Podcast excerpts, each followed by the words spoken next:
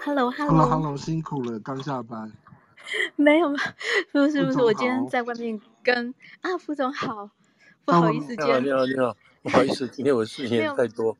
今天事情很多哈，我我今天也是刚从外面回来，然后不好意思不好意思，没有早一点设定，是不好意思，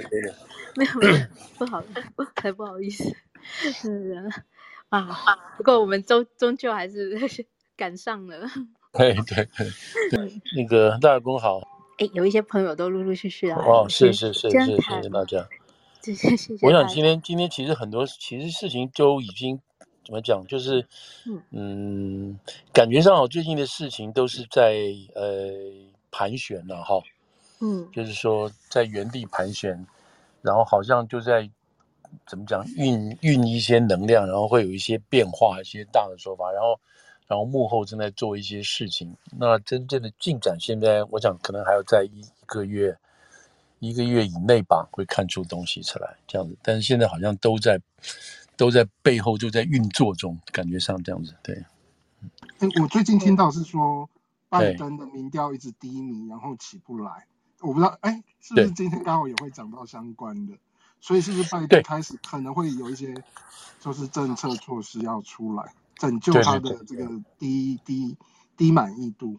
哇，大耳公实在很敏感的。对，我今天今天其实讲这个东西，就是就是要就是说。从这个角度去切进去，就是 timing 的问题。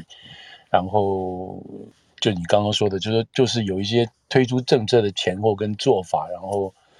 那当然就是一个政治政治时间表正在摆在这边摊开来就是了，这样子对。然后嗯，其实我觉得，我觉得其实因为就像我们每一个人嘛，哈，我们大家在做事要做的计划，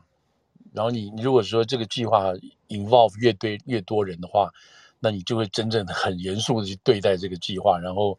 有初期的，有中期的，你要有预，你要有预算，然后你要有这个推动的这个 time timing，你知道就就是就是就是你这个计划都要有出来，所以你按部就班要去打，然后随之调整。同样的，他们现在搞这种政治的人，事实上搞这个任何一个商品哈推荐啊，或者是上市都有这样子的一个 plan 哈，在这边做的，所以。讲实在话，就是就是现在我们看到，就是一步一步的一个东西正在出现，没有什么东西是除了新闻是突然爆发，像那个即使即使像那种呃那个叫什么德州小学，也是当事人准备了很久，对不对？才会做，那其实是其他人不知道而已，所以很多事情其实都已经正在进行当中了，这样子。嗯，好，那我就先先开始说，其实这样子讲，就是说，我就刚才顺顺着这个话题先说好了，就是说。嗯，不管美国跟中国、美国跟台湾，或者美国乌克兰，或者我们当然以美国为中心来看这个事情的话，它跟很多国家之间用新闻的方式呈现的时候，呈现的那个时候，已经表示他们在这之前已经做了很多工作了。哦，双方当事人、承办人都做了很多工作了，只是他们用时机到了，用新闻的方式告诉大家而已。那当然，各个国家，特别是民主国家，他必须把这个事情让大家知道哦。那专制国家，他可以不要你知道，嗯，因为民主国家如果承办人不告诉你的话，那其他相关的人士都要讲出来哦。所以这个这个是一定会出现的这个情况，代表他们背后已经在做了，而且已经做到一个位置了。那我我就举例子来讲说，最近美国跟台湾之间搞这个什么二十一世纪的这个贸易协定这些东西。嗯那其实大家如果仔细看的话，其实这个就是另外一种形式的那个呃，怎么讲？那个那个印太经济架构，嗯，因为台湾没有办法进去嘛，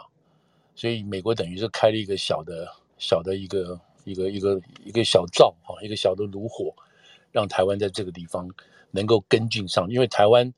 因因为如果你看那个四个那个呃，就是主要的印太结构，它所它主要四个结构：供应链啊、气候暖化啦、那个劳工人劳工市场的这个，还有这个薪资市场的提高啊什么，它这有四大块的这个地方，事实上是你要有资格才能进去的。所以这个是俱乐部，就是说你要有一定的这种，就假定说你你呃你那个打高尔夫，你要打多少杆以上，你才有资格进去的。是这样子的一个比较高级的俱乐部，然后美国会带领这些国家啊，跟美国一起把这整个这个这个这个 level of playing field 把它提高，提高就是进去往前走一步。那这个是印太架构的一个主要主要结构。那台湾现在进不去，特别是你看供应供应链这一条，你你你跟台湾你不能把它放弃的嘛。所以在这个情况下，等于说美国跟台湾之间另外啊，这另外在 push 这一套的装置，事实上等于就是要跟这个印太结构、经济结构是接轨的东西。那既然是这个样子的话，所以你会看到我我我我有跟若星提到，就是台湾有人批评说，这个根本是大而无当、空而无当的事情，干嘛干嘛，就是根本是两边又是台湾又是被骗了哦，然后。然后美国人就对他又是要求这个要求那个东西，予取予求。其实其实这就这个就太，这个就太看轻，哦，太太那个轻看台湾跟美国，或者是说美国跟任何国家的这个关系来往，这都太轻看哦。意思是说，当他们要做这个，像这一次台湾要做视频哦，先跟戴琪，再跟他那个比昂卡，就是他们的副代表做视频等等宣誓这些事情的时候。相关的啊配套措施都已经继续在谈了，已经开始在谈了。那这个东西基本上是要跟这个印太架构的东西基本上同步在进行哦。所以，所以在这个角度来，从这个角度来讲，我们现在要说的是说，呃，你看起来说是什么空洞，只有缸里没有东西，但是现在就开始正在一步一步在在在推这个东西，而且背后是有一连串的计划在做，所以这个不是空空讲的东西哈。那那嗯，所以所以我现在就回到就是像美国这边，美国现在的政治，我们现在这样看到，其实都是相关的当事人、相关的承办人都已经在推动这些事情了。那我就我就就拉回到就是刚刚这个大耳公在提到说，拜登好像是会推出什么什么东西，但他一点没有错啊。那现在他就是他的这个他的底下的这些幕僚。白宫里头的这些幕僚，从那个内政委员会的、经济委员会的，还有这个这个国家发展，就是经济发展委员会的，都在都在铺陈这些事情。那那现在我就倒过来讲，就以就是现在就以这个通膨这个事情来讲哈，通膨这个事情来讲。那因为昨天做了几个比较大的举动嘛，就是他会见了 Jeremy Powell 对吧？Powell，那这个动作，因为在美国这个体制下来讲，总统去见联准会主席。是件很大的事情，因为这个是他提名的。照理讲，他被提名之后，这个人就应该完全独立了，等等这些事，他不应该有任何的这个跟行政当局有接触，以以保持他的这个独立性、公利性等等这些这样的。所以说，他今天见他是是一个很大的一个政治动作。那那为什么要这样做？等等这些事情，所以我现在就把这个事情大概跟大家先报告一下，然后看这个我们往下看嘛，哈，那现在是什么情况呢？现在是大致上美国的这一次其中选举的两党的初选，哦，就 primary 已经大致快搞定了。就两党这个，因为国会的四百三十五席，所有的国会议员，还有差个将近二十几席的这个参议员，加上州长啊、哦，都要改选。那当然改选全面改选的是州是那个国会的四百三十五席，这就等于说要翻盘的，两年翻一次盘这样子。所以这个东西大概在这个主要的州哈，大概都已经陆陆续续都已经结束了，都已经结束了。所以你可以说两个两党之间的这个，不管是州长的也好，不管是参议员的也好，或者是这个众议员的也好，再加上他们下下盘的哈，就是那个州议会、州众议员这些选举的这种两党的这个这个东西，大致上都是快出都出炉了。也就是说。你现在，我们现在这个，譬如纽约州，我们要把这个钱投给哪一个州长的候选人，等等，这个这个金主你都要先，这个钱都要撒下去了啊，要开始这个雇人啊，开始这个总部，因为初选结束就是普选嘛，哈，就是 general election，所以这个时候真的是两方这个攻打了这个战，以前以前是里面自己打嘛，初选自己打自己，现在是两个党两个党互打，所以你这个。兵就要开始布好了，竞选总部找的这些义工啊，什么这这个电视宣传啊，还有那个 social media，所以这个都已经要准备，所以你钱都要到位了。好，这个是差不多六月，那现在到那个选举大概是五个月的时间嘛。那这个时候就是很多东西都要开始开始这个开始筹划了，因为你正式要开始作战。那现在他非常清楚，就刚刚大耳公说，他非常清楚，他民调非常低。好，那低是什么事情的意思？就是说几乎所有的这个。所有的现在的这个事情都把它算在他的头上，呃，特别就是现在讲的就是这个叫什么，这个通膨吧，哈，通膨事情现在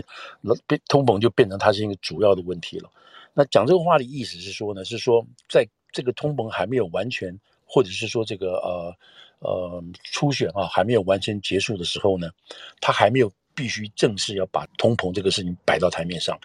因为他现在开始把它摆到台面上的话，就表示这个是可能是未来竞选的一个话题。那他也知道这是个竞选的话题，而且一定会被共和党攻，所以他现在必须把这个事情推出来。推出来之后呢，有个很重要的一点是什么？就是要甩锅，就是要推推卸责任。那这个责任怎么推卸呢？现在就是把这个联准会主席带进来，带进来推卸。哦，那这个话要怎么说呢？嗯，我我现在讲就是拉开一点，就是说为什么对民主党的这种所谓左倾路线，它里头的 progressive。大家会这么着急，会这么紧张，哦，这这是这是个原因。那这个原因体现在第一，就是拜登政府上来之后要扩大支出啊，要扩大政府的角色。譬如说这个呃，家庭父母啊，有小孩的话，如果是家事假的话，要补多少钱？然后各种年老的医药费要给多少钱？然后譬如说两年的社区学院 （community college） 全部免费，不要钱的呢。那这些很多的这些支出都是要政府花钱的。都是要政府花钱，表示政府要印钱，先印这个钞票，把这个呃把这个承诺啊化成支票发给每一个选民手里头，然后希望这样子的关系能够把这个资源调动起来，然后大家会增加生产，然后从生产中得到的这个税收来弥补他之前先花出去的钱。好，这样子，这样子一个开始这样运转的东西，所以这样拜登上来之后呢，他在这整个这个社会层面里头就准备要花这么多钱，花这么多钱。记得那个时候，那个那个时候就是那个什么 Build Back Better 有没有？就是重建美国未来最好的。那个时候要差不多将近五兆，一开始是五兆，结果被那个 Joe Joe Manchin 啊，还有那个 Sienna 这两个自己党里头的这两个。民主党里头这个所谓比较温和派的这个参议员出来挡，然后再加上麦康诺，就是民共和党这一批人，就是说，你拜登不管做什么事情，你既然你要做，我们共和党的人从头到尾我们不会投任何一个跑票去支持你的东西。换句话说，这个东西是这个政策是好是坏，我们都是都都算你头上，我们也不邀功，我们也不抢功，但是我们绝对不会跟你分担分担这个这个万一失败的结果。所以所以一开始。这个共和党的麦德康诺就已经摆明态度了，我们绝对不介入你拜登要推的任何事情，所以拜登就开始推这个，譬如说三 B 啊，B B Build Better Back 在这种东西，那这里头就花就要花钱了，所以那个时候钱还没有花下去，因为这个案子一直在挡，一直在在挡，从五兆再给他修，再给他修到修到一点七，再修到一点二，怎么这个东西修？那这个话的意思是说，假定这个法案过了。那么联邦就可以花这么多钱，由法定上花这么多钱，就把这个钱呢就注入到这个市场里头去，这样子一定会造成通膨，一定会造成通膨，因为你印了很多钱。好了，在这个情况下，在这个情况下，这个法案还没有通过的情况下，这之前，拜登刚上来的时候，他就推了一点二兆的这个纾券纾困金，如果大家记得的话。他的纾困金那个时候又再发了一千四百块钱，然后再加上那个还有一些这种所谓那个 job job benefit 的东西，这个钱发花下来了。如果大家都记得的话，花了进去之后呢，这个每个家庭手上，如果说是什么讲，说是这个夫妇两个人加两个小孩，手上的钱就很多。有人根本就不花钱，也不愿意工作，那这个钱已经在市场里头了。那在这个拜登的钱之前。川普已经又花了差不多将近快一兆的这个这个纾困金，那川普那个时候花了两笔的纾困金，也是国会通过。那个时候大家是觉得说，哇，是的确很紧急，你知道那个整个是绝不封城啊、封市啊什么之类的，所以大家都不出去工作了怎么办？所以那个钱给的是，因为你经济活动整个几乎停止了嘛，哈，所以那个钱给下去，对于这个呃通膨有影响，但是这个必须要花，大家都心里有数。而且也知道这个钱会来，会在通膨会会通膨会慢慢起来，但是可以控制得住，然后再发第二笔钱也是可以控制得住。可是当你这个两笔这个纾困金发下去的情况下，到拜登政府上来的时候，那时候疫苗已经有了，经济活动慢慢慢慢开始恢复等等的，所以在那个时候，拜登要再花第三笔这个纾困金的时候，其实有很多人就已经说不要再花了。如果大家没有。没有记错的话，川普在花第二笔纾困金的时候，川普就基本上就已经就已经有问题了。然后那个共和党的人基本上说不要花，可是川普说要花，啊，川普当然是从政治层面考虑的，那个选票啊什么这样要花，可是共和党人觉得这个钱你花下去会会造成一些这个通膨啊，所以在川普要结束之前，在第二笔的时候就已经在考虑通膨的事情了。后来共和党拜登上来之后，那他当然是要花，因为他。他这个当初竞选的时候，这个承诺之一嘛，再加上那个时候他们民主党主张要封，民主党主张封城嘛，封城封锁的话，那你基本上就是没有活动，那你当然需要政府补助钱。所以在我们刚刚讲的这个拜登上台还没有完全推出这个 Build Back Better American 之前，已经有一点几兆的钱已经进到经济系统里头去了。那个时候已经就蠢蠢欲动了，就是通膨一定会起来的。好了。在这个过程当中，如果大家没有记错的，在二零二一年的时候，哦，去年的刚开始之前吧，那个叶伦就出来作证了，所以大家不要担心，这个慢慢慢慢经济是好起来了，但是呢，这个通膨是 transitory 的，是暂时可以预计怎么讲？预计是是暂时性质的，所以会过去的。记得我们在节目上也也跟大家报告过说，哦，可以如果说今年春天啊，就是去年春天了。然后开始动，然后可能今年下半年会，呃，去年的下半年会好啊，什么什么这些东西，然后起来会 pick up 起来，我们都有这样讲过。而且，如果按照这个耶伦的说法是这样子，那那个时候还没有还没有今年的这个所谓二月的这个乌克兰的战争啊、等等这些东西。那所以我们现在讲到这里，就是给大家心里头一个一个大致的照一个这个 picture，就是说，在即使还没有这个乌战发生的时候。美国的经济的这个通膨已经在开始出来了，已经在开始出来了，只是说这个出来的速度，还有这个幅度啊，会多快，这个大家有不同的意见。但是从这个川呃从这个拜登政府的角度来讲，这个财政部长耶伦，耶伦本来以前做过联储联储会的主席，所以他很清楚，如果这个钱打进去，再加上你政府要支出这么多。几兆的这个这个所谓社会这个 social program 进去的话，这个通膨的的出现会提早，而且幅度会增加，所以这个他他心里基本是应该有算得出来的。但是呢，他为了要替拜登护航，这个护航的意思是说，你先抛开经济的这种科学性的预测东西不要谈，先去谈政治影响。政治影响就是说，拜登这个政府他要推动大。大国家啊，大政府的计划，再加上他必须要答应这个激进派很多不同的 social 活动啊，social program 活动，其中还有一个很重要的什么东西，就是绿能计划。绿能计划里头一个重要部分就是要发展电动车，发展电动车就要让厂商可以生产这个电池，然后全美国会去建这个这个加油站啊，这个充电站。记得我们那个时候都提过，然后到二零三五年之前要做到什么事情，然后鼓励老百姓去买车，政府会贷款去买电动车。在这个同时，拜登上来之后呢，就冻结所有川普那个时候这个国家联邦的公有地可以开采油气啊、自然气、油田，基本上冻结。第二个，如果你要通过这个这个各种审核的时候，在环保上给你各种的这个法律上的法律上的这种限制跟规划，让这些油公司它没有办法及时开采。如果开采的话，还有太多的这个环保的这种繁文缛节，它没办法去做。即使做的话，它不能它不能预估市场的需求是什么等等这些事情。记得那个 Keystone Pipeline，然后从加拿大拉到这个加州这边的整个这这个输油管就完全被砍掉了等等，所以。讲到这个时候呢，就大家可以一个概念，就是说，第一个，美国的能源基本上受到影响，你又不能开新能源，这已经是这已经造成一个物价会上涨，其中一个因素已经在里头了啊。所以，拜登他们这些人说，这个叫做这就是暂时性过渡了 transitory 的这样的这个过化过渡性的东西，然后再加上这些其他的这些我们刚刚讲到这些因素，然后后来到今年这个乌克兰战争爆发，然后这个。这个石油的问题，那边全世界的石油问题，再加上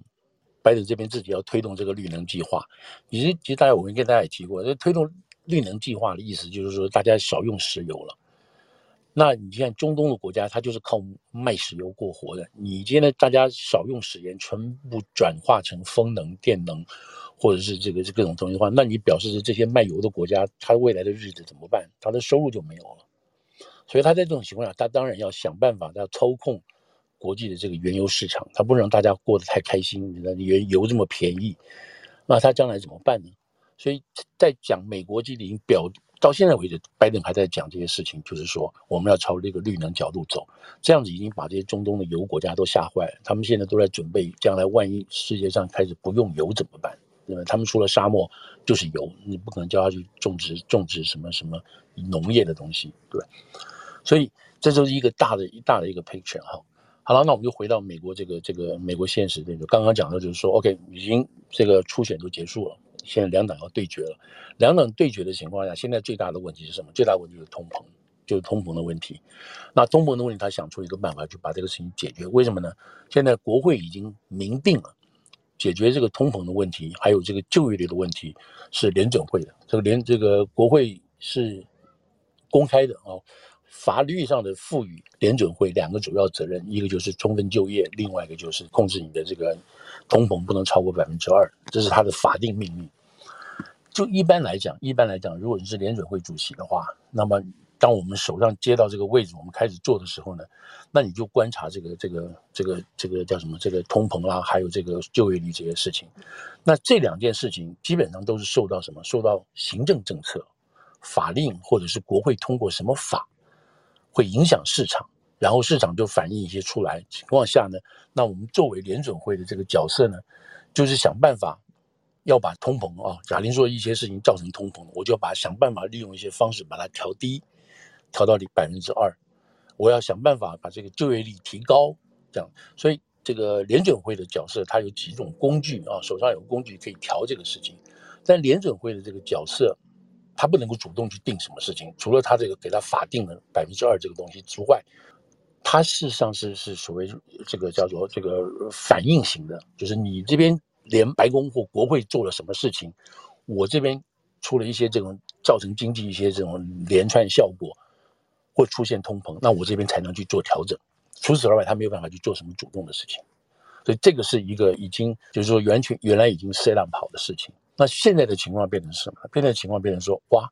因为拜登这些做法哦，就是基本上我们说已经开始这个通膨已经在热了。然后耶伦说，大家不要担心，这是暂时的。结果呢，后来又出现这个乌战，再加上中国清零，造成整个供应链的这个这个垮台，啊，整个供应链的这个断裂这些事情。那中国的情况是更严重，更严重的意思是说，它上海啊、各地啊、码码头啊，这个这个地方全部都停摆。然后现在最出来，今天最新的说法叫做说复工不复产啊，六月一号开始，上海像上海地方就复工，可是工人也很火，还有好多事情没办法解决啊，所以不复产。就是我可以上班，但是我不见得产量是我能达到我们原来的这个说法，所以整个中国的这个对外的这个产值、产能啊这些东西，他是上班了，但是做不出来那么多东西，然后加上港口的这种积压的这些所有的货品或者这全部还有轮船什么这个货柜的，这全部都要清掉这个事情，所以即使六月然后往下走是这个是这个七七八月都都很没有把握，没有都没有把握，所以这个就是现在我们所看到。这个情况，然后因此这个通膨就基本上没有办法压制，就跑出来了，就一直压不住了，你知道？压不住。另外还有一个原因是什么原因呢？就是你这些需求量开始，因为老百姓现在就是出来了嘛，大家出来出来买东西啊，这种开始尽量消费这种，所以你这个供应的东西又要提高，再加上呢，你找不到工人哦，现在还是找不到工人，所以劳工也很吃紧，然后同时会造成你找不到工人，你就多花点钱去雇人嘛，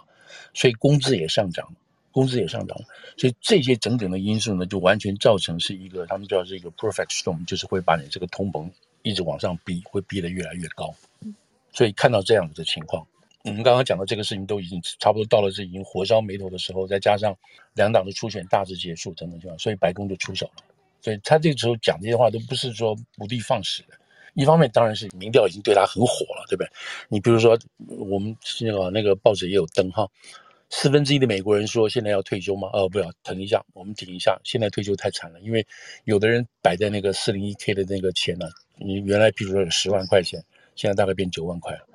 那你不知道未来还会往下掉，你怎么办？所以现在说，那先不要退好了。所以以后还有百分之六十六十的百分之六十的人说自己的储蓄计划哈。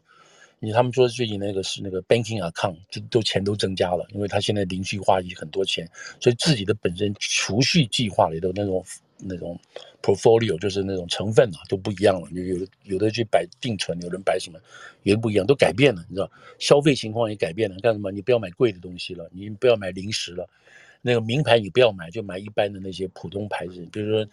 大大家也知道，如果去吃那个麦片的话，你就就不要买那个贵格麦片，你买本店的麦片，大概少个一块两块。所以这些事情都已经都已经陆陆续续在消费，在改变这个情况。那有个有一个很悲惨的事情，大家不知道听过，就是这个在威斯康星，不是威斯康，那个华盛顿州有个妈妈，说她为她要开车啊，买奶粉对不对？开车去买奶粉，去抢奶粉，可是油钱又那么贵，她都不知道该怎么办，她要去抢奶粉。开车花油跑好几个超市，嗯，去抢奶粉，是这种东西已经就是把这种这种呃收入不高的这种这种你知道比较低收入或者中低收入这种家庭都已经快逼上绝路那种感觉，你知道，然后吃东西就是不要不要再去挑，就是尽量不要去外食了，就是餐厅也不要去，要去的话点那个便宜一点的菜啊什么之类，就反正食衣住行娱乐你都在改变了，你知道，就是能省就省了。所以这个东西当然要算在算在这个政府头上，什么就骂就开始骂这种。所以这是拜登所面临的这个这个一个整个这种政治性的氛围，你知道？所以谁要负责？那个大概六成以上的认为拜登要负责。那有人有人认为说，那要怪俄罗斯，怪这个供应链什么事情等等这些。但不管怎么讲，这个事情这个账都要算在民主党头上。所以这是他面临的这个这个情况。好了，那他现在的情况下就是八点三的这么高的这个通膨要降下来。这通膨，他们有这种有一个有个说法是说，现在通膨八点三大概已经到 peak，就是到顶上了，然后往回走了。可是你知道，要从八点三要回到二，二就是说法定的了，回到百分之二，开玩笑，这也是段路程啊，你知道？这段路程你怎么去把它们走过来？那这个不是没有解法，这个解法是什么呢？这个解法就是这个利率升高嘛。利率升高之后，大家借不到钱，银行借不到钱，银行就不能够投资，不能够投资，经济就不能发展，不能发展的话，就找不到工人，找不到工人，这个工资啊会慢慢冻结，会会下降什么的，所以连带的这个情况下会造成什么？造成大家生活很惨，所以呢，经济就造成一个进入衰退 （recession），就进入衰退。所以这个事情就回到大概一九八六年、八七年那个时候，就是卡特政府的时候，那个时候因为是中东石油禁运之后所引起的一些后果。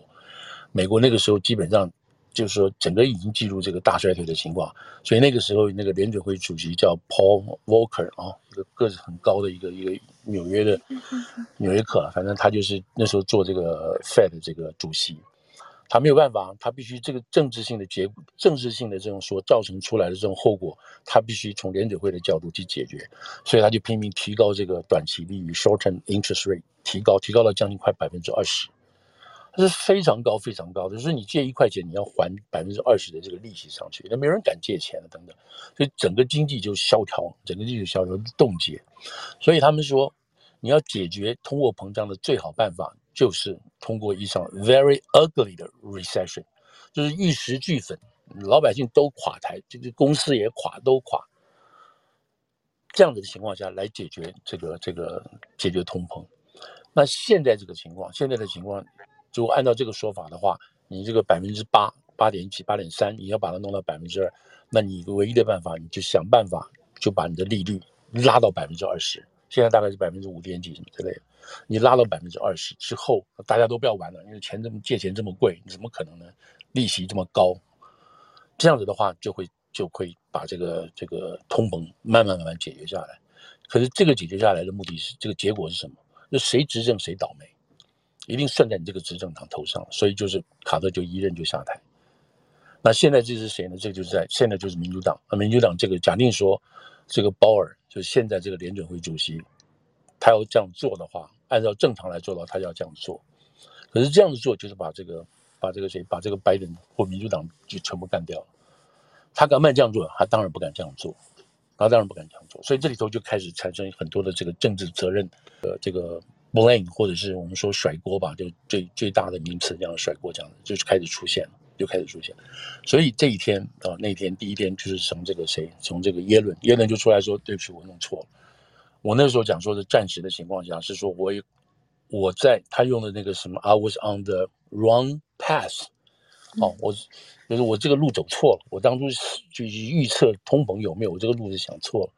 是想错了。后来他自己也加了，后来又加上这个乌克兰呢，还有这个 China Supply 这些事情加了。但是话你分两边来看，就是你刚开始就走错了，这第一，第二，再加上后来这个情况，那就是等于说是一发不可收拾，两边加在一起。所以这个耶伦第一第一就是在这个耶伦就突然之间出来承认这个错误了，在这之前他没有说是我们的错。他一直讲说这是暂时的，不要担心，是暂时。拜登自己也出来讲，结果到这个到这个六月一号吧，六月一号就出来在在这个跟 CNN 跟你讲接受访问说我是错，那这个一错，这个书号就出来了。那个那当然是反对党的人，这个共和党人听，哎，怎么就有点奇怪？你们在干什么呢？怎么突然之间承认说你会错？以叶伦这个角色，现在是财政部长，然后再加上他做过联准会主席，你怎么会讲这个话呢？所以大家就不知道该怎么怎么怎么去怎么去理解他这个事情。结果当天晚上就就出来了消息，说白宫要在礼拜二，就是这个礼拜二要接见，要见这个鲍威尔，鲍威尔联准会主席。所以大家心里就奇怪了，你这个时候要做这个事情呢？然后在这个过程当中就开始，就是主要的这个媒体哈，如果大家去看的话，就用白宫的不不具名的人士就说，说拜登最近很火，这个他主要的情资都没有得到。然后他现在要真正开始去注意通膨这个事情等等，这个话就是出来铺风的啊，带风向的，然后铺路的这些事情。另外还有一个更一个更有一个不这个带风向的事情是什么？是有关于那个牛奶那个配方的事情，对不对？配方说，我到呃，拜登说我是四月份才知道这个事情啊，可是后来不是啊，后来人家这个奶粉厂的人就说我们二月份就告诉你了，你当 FDA，FDA 你下令叫这个雅士培这些厂不能够再生产的时候。我们一跟你讲那个时候，你会造成供应链的危机了。我们已经担心了，我们把这个话都告诉你们了。所以现在大家大家在问说，拜登什么时候知道的？他为什么会知道？谁给他这个消息？那他为什么不早点给？所以现在现在才传出来说，来纠正，来来来找这个为为什么拜登没有及早得到这样子的讯息？那从这个角度来讲的话，那美国的媒体也实在是太太太弱，就是说太弱的意思就是说你们实在是太配合。太配合执政党了，这种该用问的问题、该讲的，我们都不问，都不讲。所以，所以这个时候你要拜登出来，就是说，拜登讲这话，我四月份才知道的，你们都没有告诉我，所以他就是在抛抛这个推卸责任了，知道？为什么没有告诉你？你 FDA 要关人家的厂的时候，你怎么会不知道？这个人难道你的周围没有人告诉你吗？你的幕僚长没有告诉你吗？等等这些事情，所以这就是就是从拜登拜登知道他被。他这边就没办法，这个责任他怎么怎么怎么背这个责任呢？最后出来耍，我没有早点告诉我。所以在这个通膨这个地方，他现在也是这样的，就把这个鲍威尔找来了。那鲍威尔大家回去要看这个时程的时候，就是说叶伦那个时候，他当然是从这个政治任命的财政部长来讲，他是是护航的，他一定是护航到底的，帮拜登护航，因为因为同一个政党嘛，他这个执行这个政策，他一定一定要把他护航到底，就不对他也要讲对。那鲍尔那个时候呢？这是他第一任快要结束，没有结束，大家在大家在谣传这个拜登要不要提名他续任，因为鲍尔是这个是这个川普任命的嘛，嗯，要考虑他要不要他续任，要不要他续任他。所以你想，鲍尔在这个时候做的一这个这个这个时候，他如果要想要被拜登继续任命的话，他一定要做出很多种去符合拜登。这个政府施政的这个施政的这个讲话跟这个责任，呃，跟这个话语，他要讲得很漂亮才行，免得会被拜登说这个人讲的话跟跟我的预期不过。如果大家回去去想的话，回去想那个谁，那个那个川普在的时候，川普就是一天到晚逼这个鲍尔联准会的主席，叫他讲一些他讲的话，譬如说要降利息，要降息，降息，不要再给我加息这个事情。所以那个谁，这个这个川普那个时候是公然的指导这个。指导这个联准会主席要做该做什么做什么，那当然就违反原来的这个这个所谓联准会主席联准会的这个独立性、公正性。那川普不管这个事情，那他认为他应该配合他这样子。那当然，拜登现在就批评他说：“我绝对不会。”所以拜登出来讲什么话，讲这个话就这个地方就是大家一看就是在就在甩锅，说什么：“我绝对不会干涉这个鲍尔主席的。”独立权啊，还有他的这个回转的空间啊，make decision 的 space。现在讲这个话，不就是责任你扛的意思吗？对对对对，若曦，对我讲了半天，其实若若曦就把这个话顶出来了，就把这话顶出来了。他就是说，嘿，我我已经给你足够的权利了，哦，嗯、这个通膨是你看着办，这样。哎，你看怎么办？通膨在你手上了。那现在问题是什么？我就回到了这边，你这一团烂摊子就是你们搞出来的，对不对？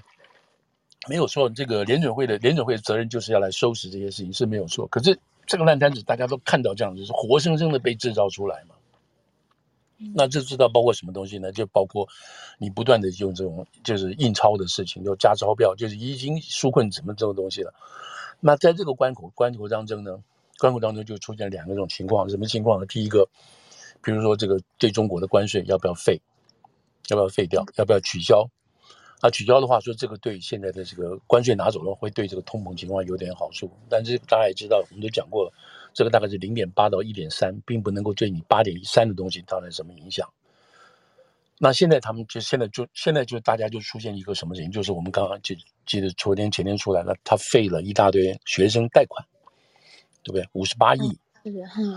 五十八亿的学生贷款。当初他一直在，当初这个拜登在他竞选的时候也有讲，他要要把这个学生贷款都给他免除掉。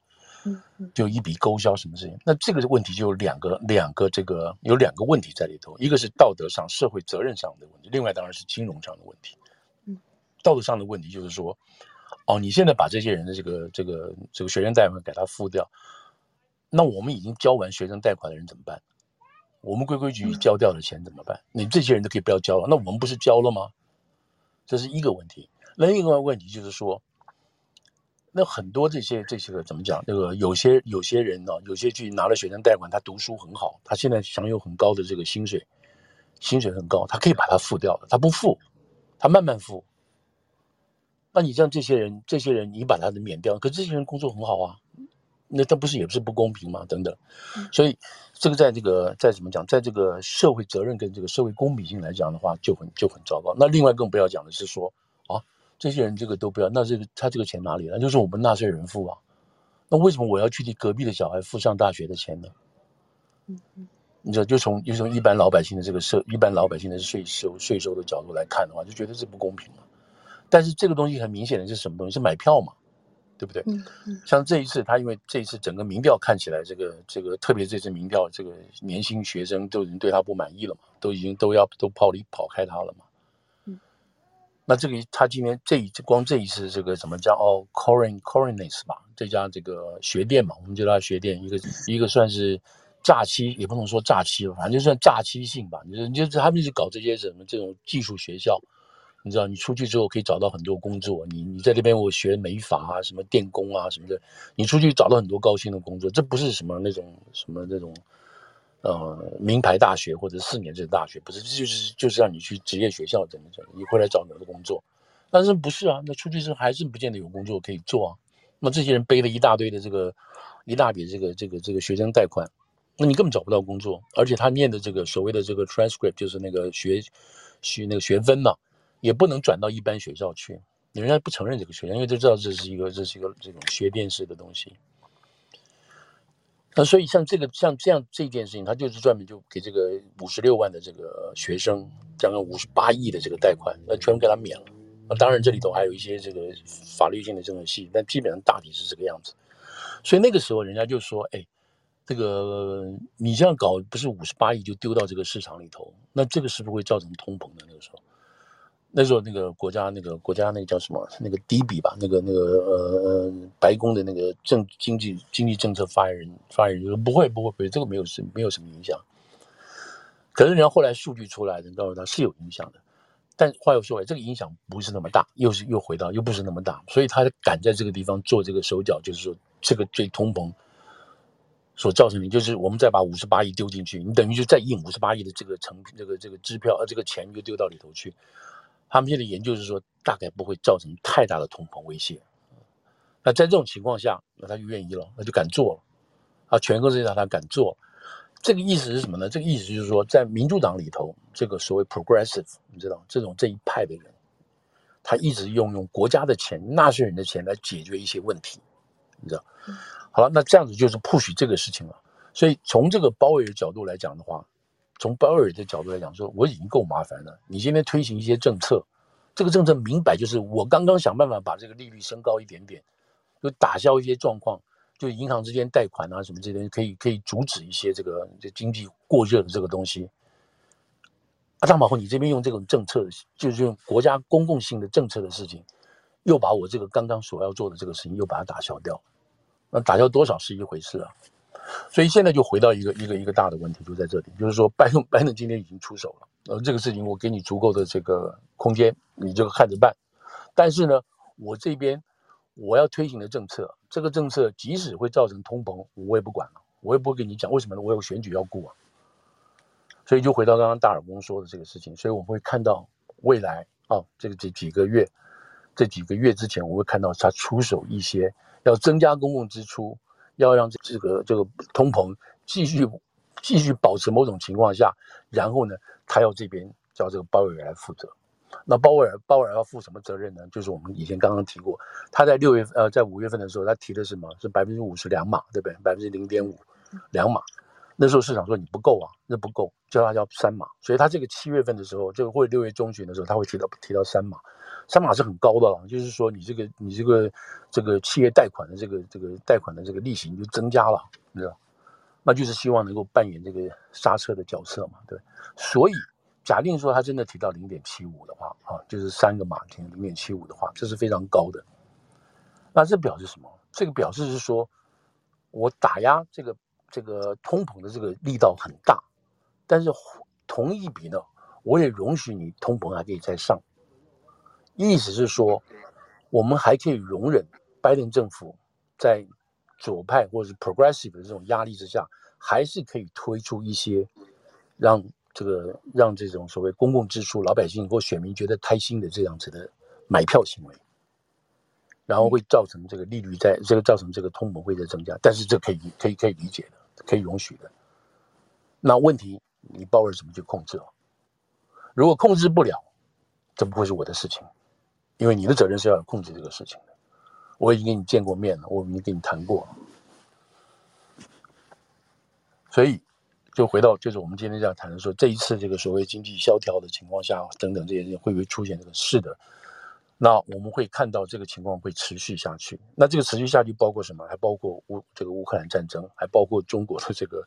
中国的这个这个清零政策的，是不是能让供应链急速的这个恢复？这都是问题，再加上美国这个问题，所以这整个事情的持续就会到今年年底，至少到今年年底。所以那个时候，那个什么 Damon 嘛，Chase 那个 Morgan Stanley 的那个人就说嘛，他今天他那天就是刚好在这个谁啊，在这个呃叶伦讲完话之后，他就是说嘛，嗯，对，我们会看到一个 economic 的这个 recession 的 hurricanes，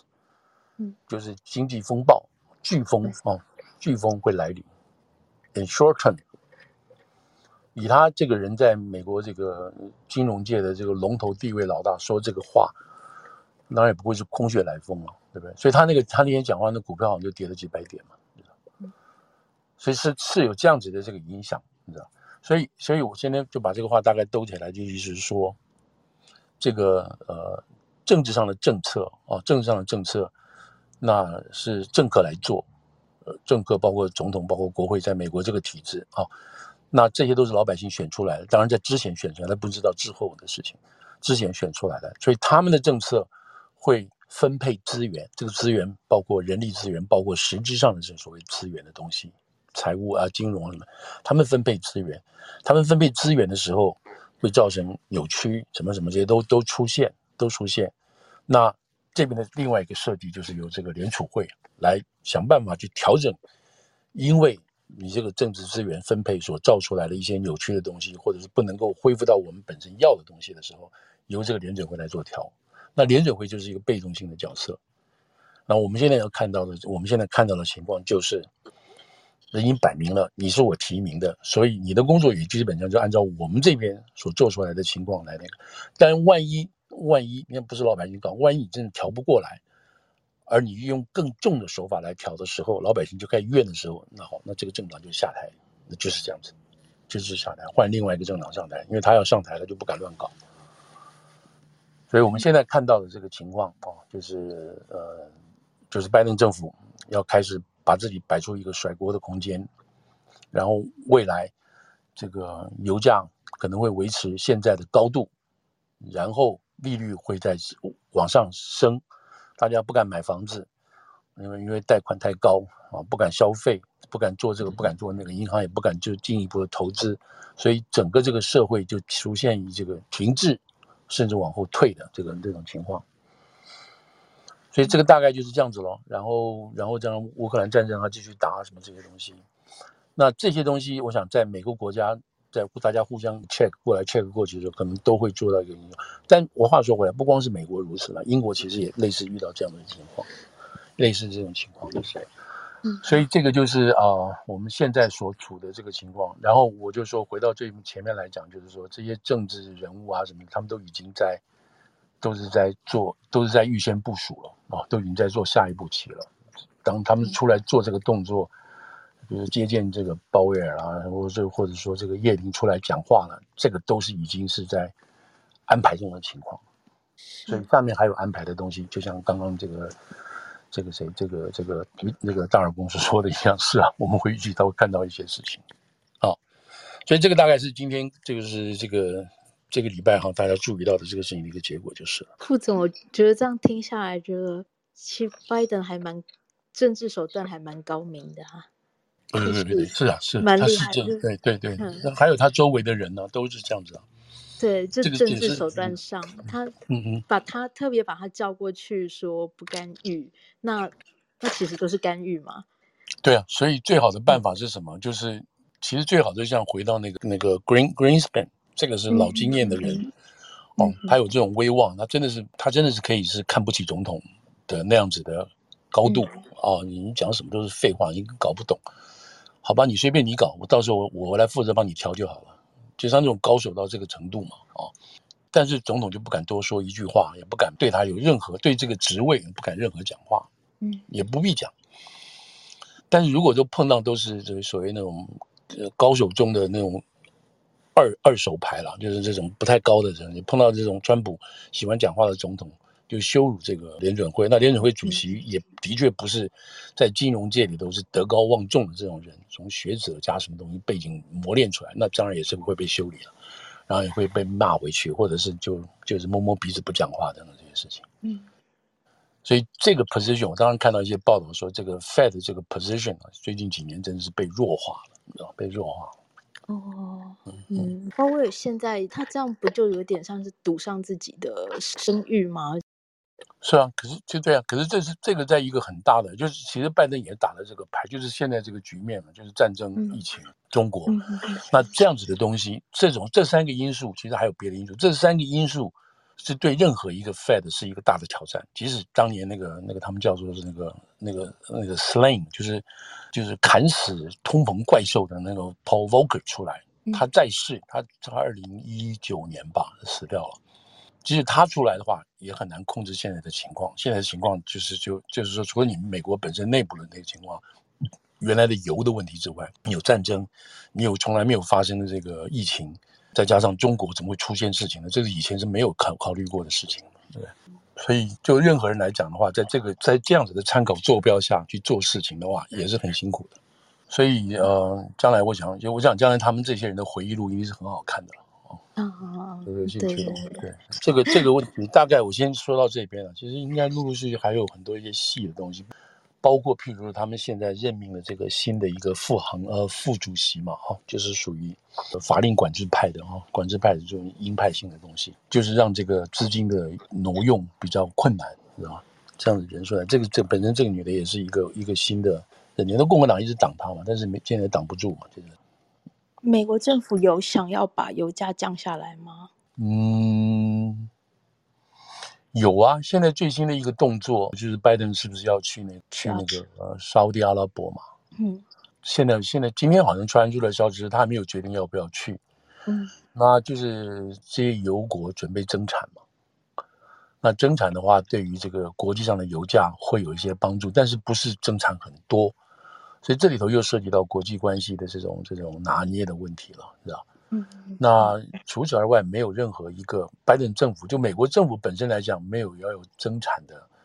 降低油价的任何举举措跟措施。唯一有的一点就是说，因为油价哈，我们这边每个每一周的油价是是很多因素组成的，包括联邦有点税，包括你自己州有点税，还有你的那个从那个 refinery refinery 就是那个炼油厂的一个那个所谓 depot，就是那种那种油库运到好、哦、运到每一家每一周的那个那个小的加油站，这个里头的这个这个这个成本的计算，这都不一样，这都不一样。所以呢，所以你看有的油油，就算同一个一个小区，油价的高低不一样。那现在看到的就是说，各州啊，各州就把这个自己本州对于这个油的这个附加税会降低，会调低，但也是大概一阵子的，不是说永久废除，它会调低。现在还没有看到联邦要对这个联邦所附征的这个税啊，附征这个这个燃油税什么税，这个地方要调的，现在还没有人去提到这一点。那这是一个，那另外一个就是拜登政府并没有做出任何说我们会让油商这个 oil producer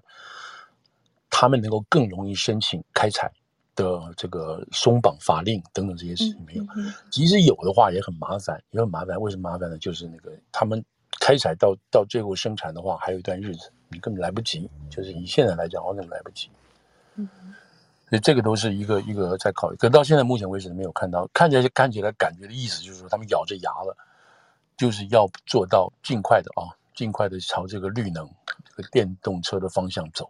嗯嗯，这可能是就是说美国自己本身要做一位领导，因为他现在还在谈这个暖化的事情嘛。就昨天还今天那个谁 John Kerry 不是又跟那个谢振华在谈这个这个，这个，这有点奇怪，因为本来就觉得说这个都是。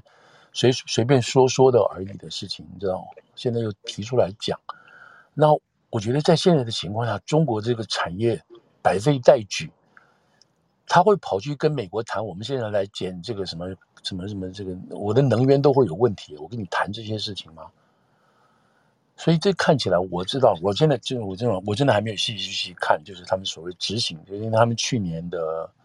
去年吧，哦，去年在 Glasgow 之前嘛，他们也商定，中美之间突然之间签订了一个协议，那时候说法就是空话，所以是不是这个又是用来应付啊，或者是国内的一些一些一些东西，还是美国政府做做样子？对，或者是白领政府他必须要跟中国之间，啊、呃，拿出一些东西压住中国，所以他必须在美国这边再会通过一些有跟以环保相关的法令出来。然后这个才能，真的才能去去跟中国讨价还价。嗯，但是中国为什么在这个事情跟你配合呢？所以这个是这个大概真的还是要再细看一下。所以很多东西其实都是斗来斗去的，那里头有自己本身的需要，也有外面的需要。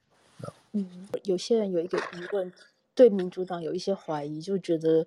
既然民主党要推绿能，然后高油价正好有助于它降低燃油车的市占率，所以就很怀疑民主党是不是。其实也趁其所意，这样。对对对对对，就是这样。所以就是在这个情况下，刚刚你有提到说，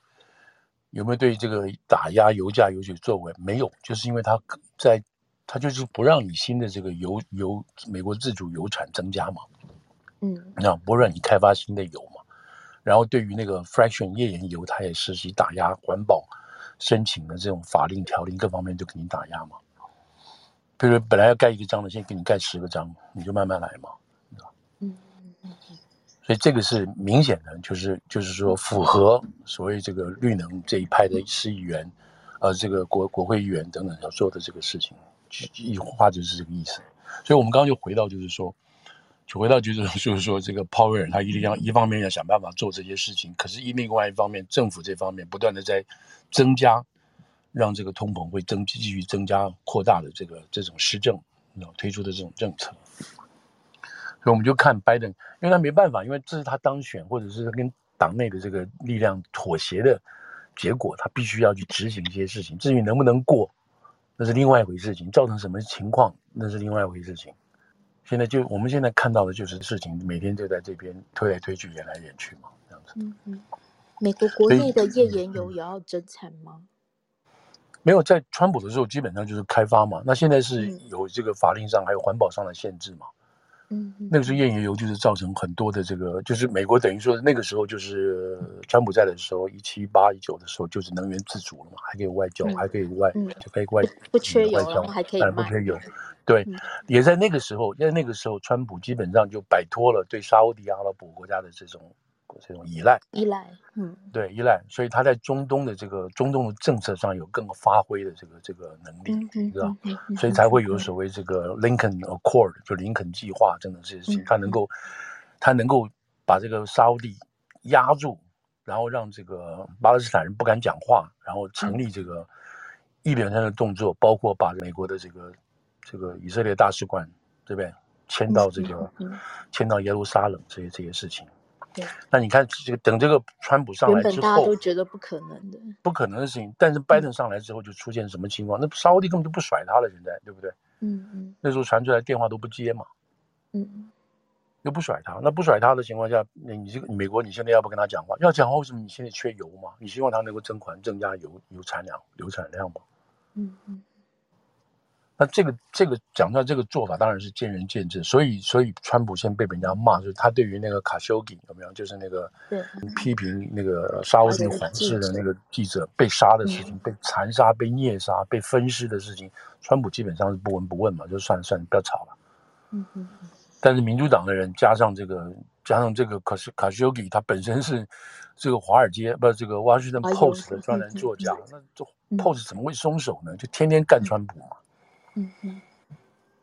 对，所以这这这个我们现在讲，当然其实也没有什么说一定要对或不对了，就是说，比如就是说你两害相权取其轻。那川普那时候做法是这样子，他觉得国家要原油源要独立，不受中东的这个摆摆置，然后美国优先这些东西摆在一起。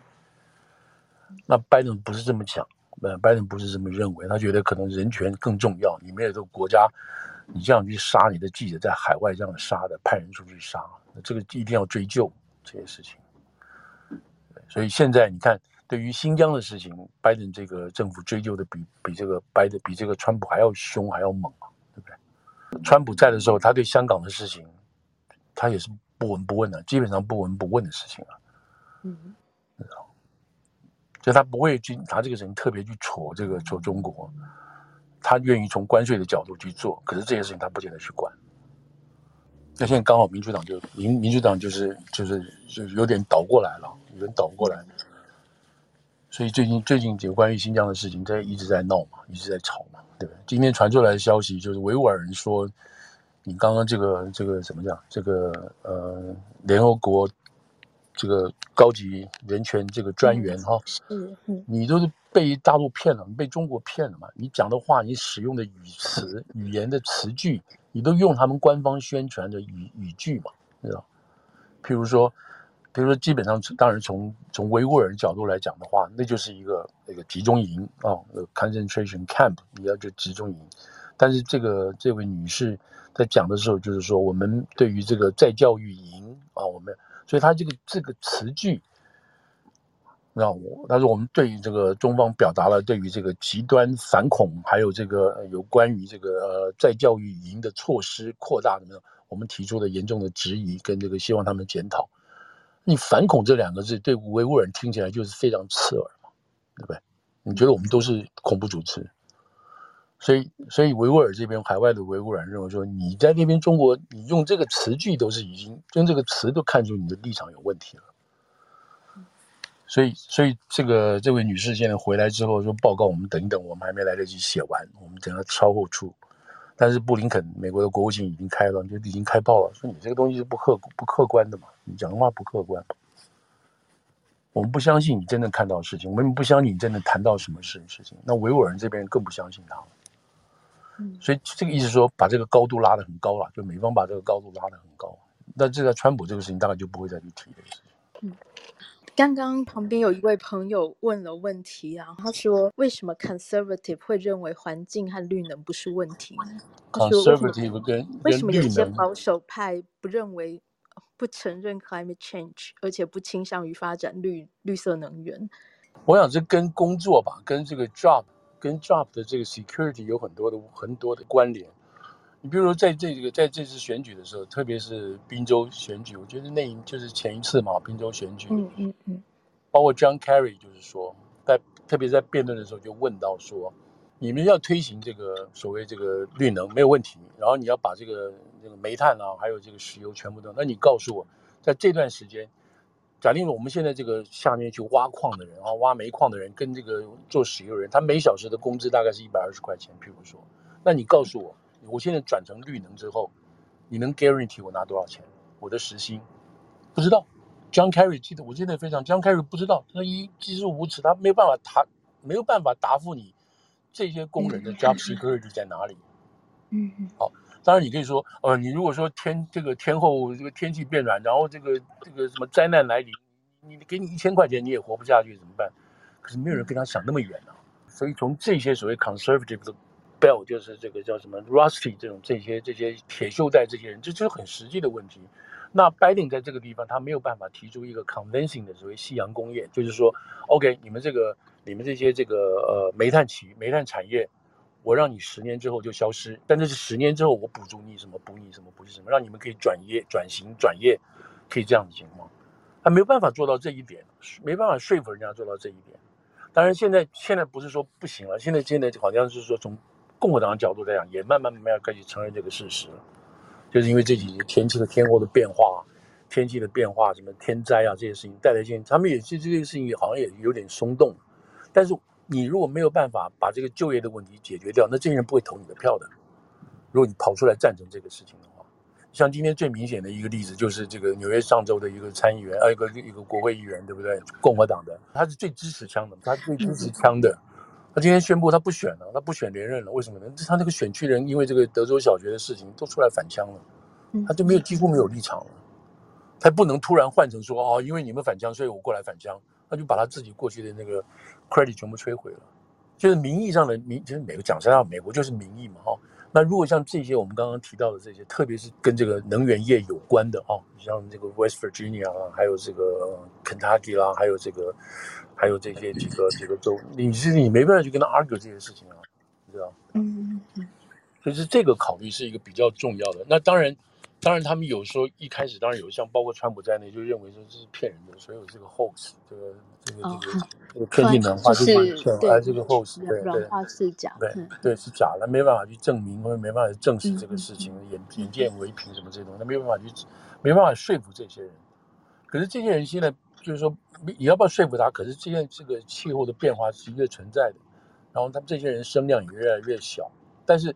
但是现在还是一个回到一个很明显的这个就业问题，你没有办法解决这个就业问题的话，这就很麻烦了。对，对，就是你没有拿出替代方案的话，人家怎么跟着你走呢？他们那时候最大的一个最大的一个反击的借口就是说，好啊，你们现在要用这个要用这个太阳能啊或电力，那你电力怎么发电呢？谁给你发电？怎么发电法呢？那你用核能吗？你不用核能，那不用，你不是还回到传统的这种火电火力发电吗？咱们这个话就把他们就压下去了，这这些都是这是一个技术性，但话说，也许这些都是技术性的解决问题。当当这个电池的这个储电的能力，或者是其他的蓄电能力有很大的突破的时候，也许这个都不不是问题了，是吧？或者是说，当你对于这个职业教育的加强啊，让这些本来挖煤的人可以很快可以转型，然后在相对起来的绿能产业里头能够有他们的位置，那当然是最好了。可是现在看起来就很不成熟。你知道，都还不成熟，嗯、所以他不太可能马上就这样转过去。嗯嗯嗯嗯，